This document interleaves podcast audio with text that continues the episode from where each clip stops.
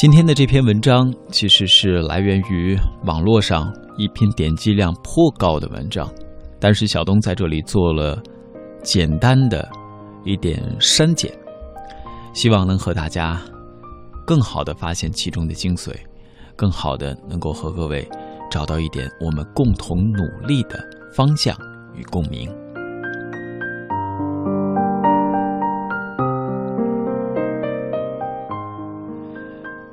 那些漂泊的日子，在大城市莫名其妙的找了份工作，稀里糊涂的毕了业。七月，某一个入热的日子，当然，我的理解是，一个好热好热的日子。我从学校的一个不为人知的三平米区域打包了七八个箱子。带着全部身家搬到了学校对面另一个不为人知的三平米区域，那感觉就像是一下子被生活狠狠的摁进了滚滚红尘里，全身的血肉嵌进了犬牙交错的现实当中。为什么？因为穷。我天生对物质免疫。面对所有具体的事物，向来束手无策。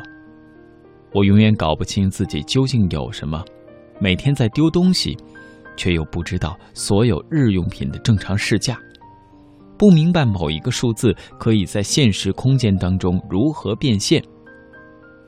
这也许算不上美德，起码，在现在这样一个时代里。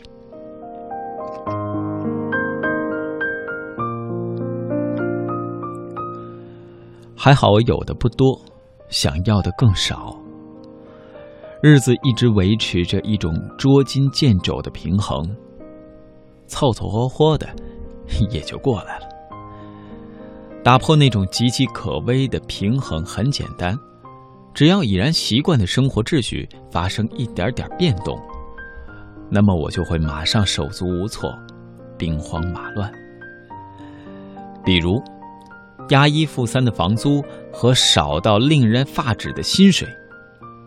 四人间的群租房，房租竟然要一千两百块一个月，而且实习期的薪水也就刚过两千。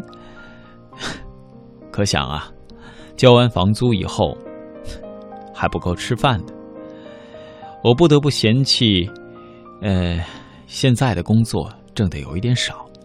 于是兼职辅导高中生进行论文的写作，日复一日的生活就像洪水一样，寡淡、乏味又来势汹汹。我被裹挟在其中，看着原本丰富真实的自己被稀释掉，忍受着水没过鼻尖的窒息感。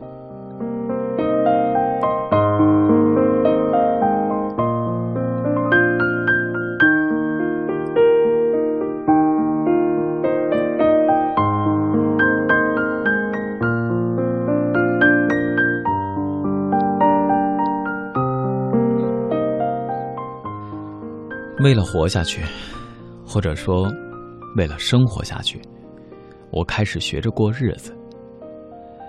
每天记账，一笔笔的收入和支出再没有任何的象征意义了，变成了手机记事本里密密麻麻的数字。我从小苦苦研读的数字，终于在买菜上的时候。派上了用场。一周下来，我可以分析自己的账单。当然，你知道这种分析里边会折射什么？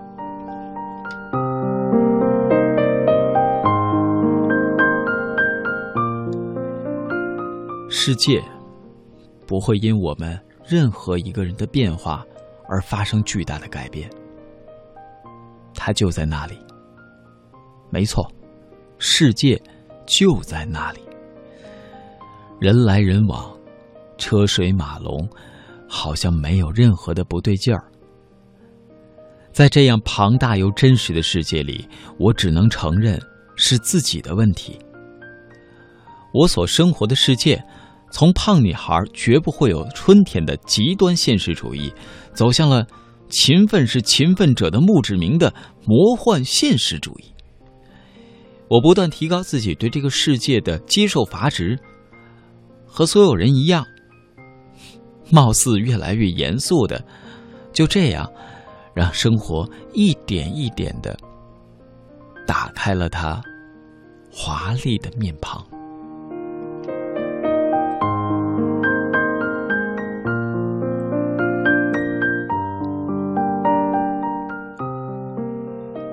就像我每天挤在密不透风的地铁里，听到自己内心一点点崩溃的声音，压抑、细小，连歇斯底里都是都是静默的。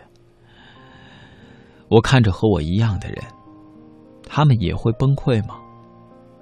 他们，他们心里又在想什么？尤其是在地铁当中，尤其是在。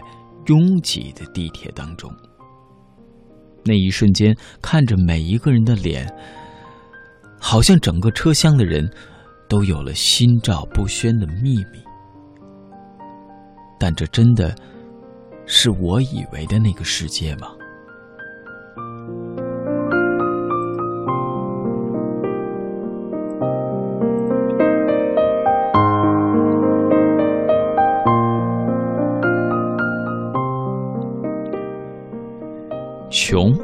会让人愈发的感性，这是我穷困潦倒后的第一大发现。可能贫穷的时候，大多身处逆境，更加需要爱和精神鼓励，需要精神上的丰盛来填补物质上的匮乏。一个人穷，可能还只有暗自慨叹，写篇陋室铭之类，自娱自乐。两个人的穷。那简直就是诗意盎然，能把潦倒琐碎的日子描绘的妙趣横生。还记得有一年的中秋节，两个穷到不行的人没钱吃豪华晚宴，没钱去看电影，更没钱去唱 K，没钱进行一切和精神娱乐有关的活动。索性就一觉睡到黑，酣畅淋漓的做梦。月上柳梢头，当我俩刚醒，踩着一地细碎的月光，迷迷糊糊的结伴去最近的那个繁华街区，吃那传说中的十菜一汤。没错，那就是，就是麻辣烫啊。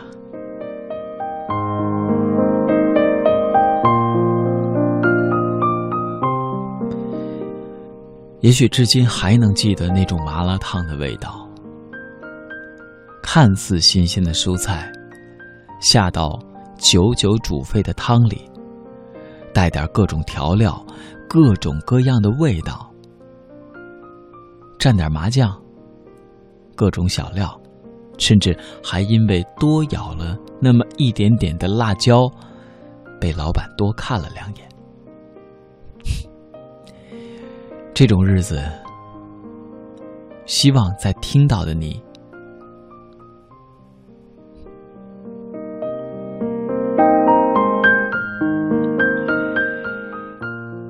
吃过了麻辣烫，觉得还是肚子里有一些味道，肚子里更有一些位置，所以就排着队去买枣糕王。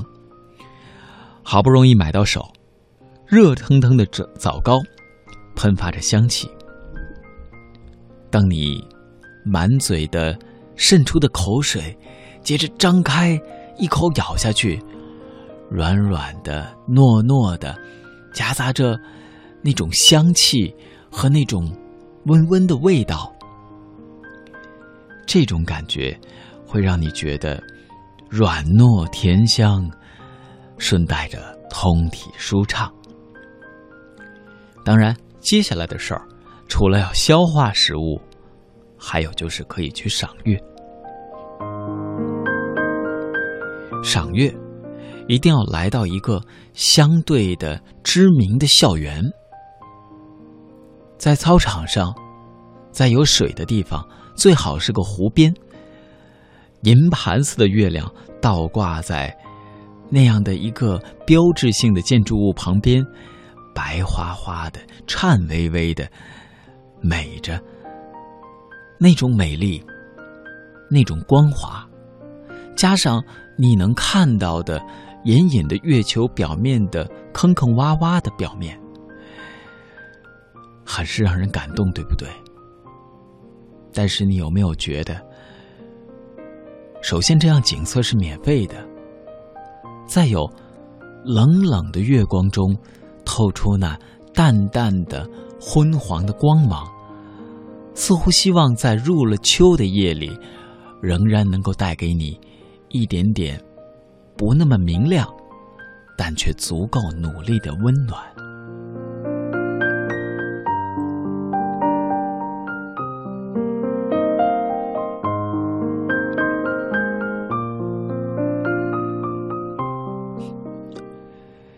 接下来，接下来要做什么呢？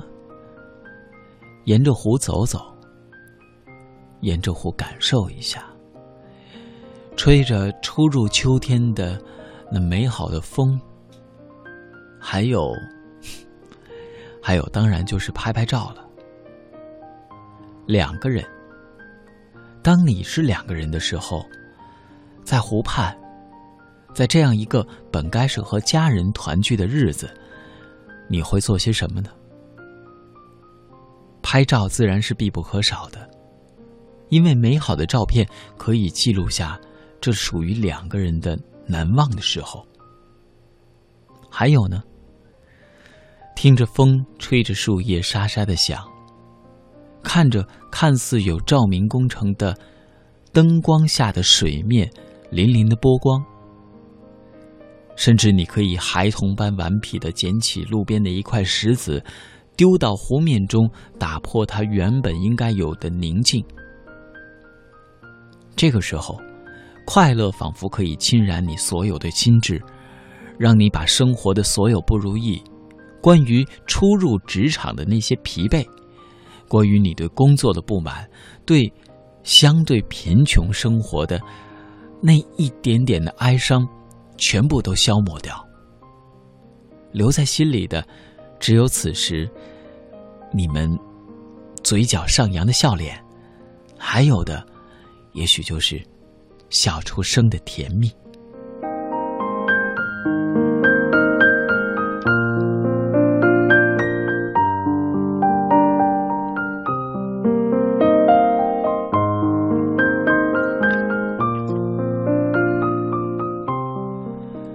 都是甜蜜吗？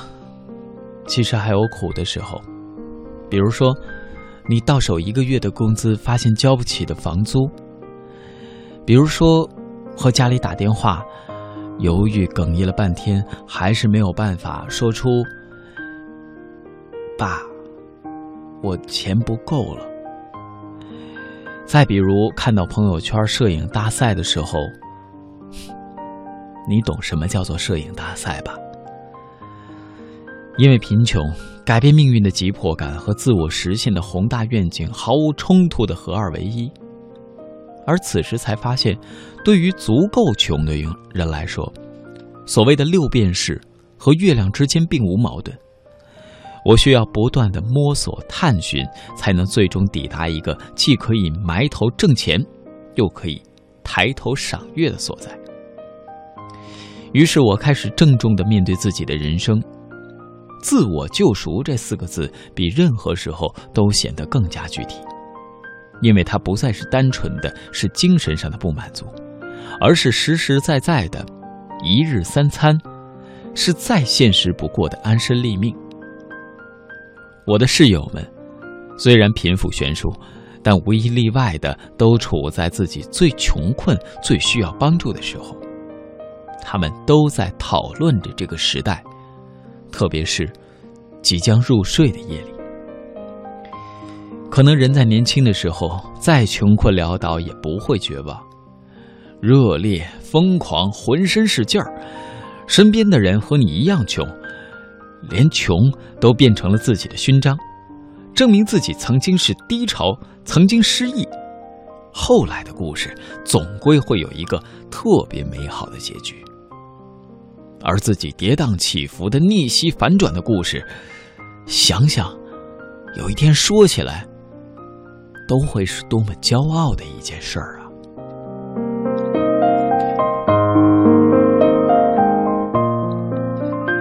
但什么时候我们才能意识到自己不再贫穷了呢？才能有那种由内而外、由表及里的满足感。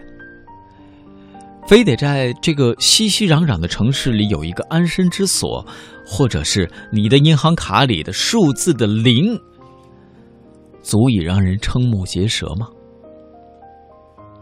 我想象着那样的未来，内心波澜不惊。还好我在一文不值的时候就明白，或者叫。一文不明的时候就明白，到那个时候我一定不会比现在快乐。当然，我羡慕那些可以满足于具体名词的人，强烈的羡慕那种实在的满足感。那样的人生轻松简单，又未必无趣。而我现在想要的，只是一种感觉，一种情绪。一种介于极致的对抗和彻底的失落中的某个瞬间，就好像抛物线的顶点。我这样的人大概比较适合贫穷吧。如果有一天我终于面对生活缴械投降、宣告放弃，那击溃我的一定不会是穷，一定是未完成。就好像《牧羊少年奇遇之旅》里的小伙子没有穿过沙漠发现炼金术之秘，就好像《刀锋》里的主人公没有游荡天下四海为家。而在完成之前，还有长长的路要走，会遇到很多人，会经历太多意想不到的事情。想到这里，我不知道。有多少人会和我一样心生欢喜？但愿我走的能够远一些，久一些。反正都要抵达一个所在，完全不需要着急。而那些每天都生发，而那些每天都会发生好事情的热切与希望，只有在贫穷时才能体会到最为真切的感受。那是专属于贫穷岁月的。无上的幸运。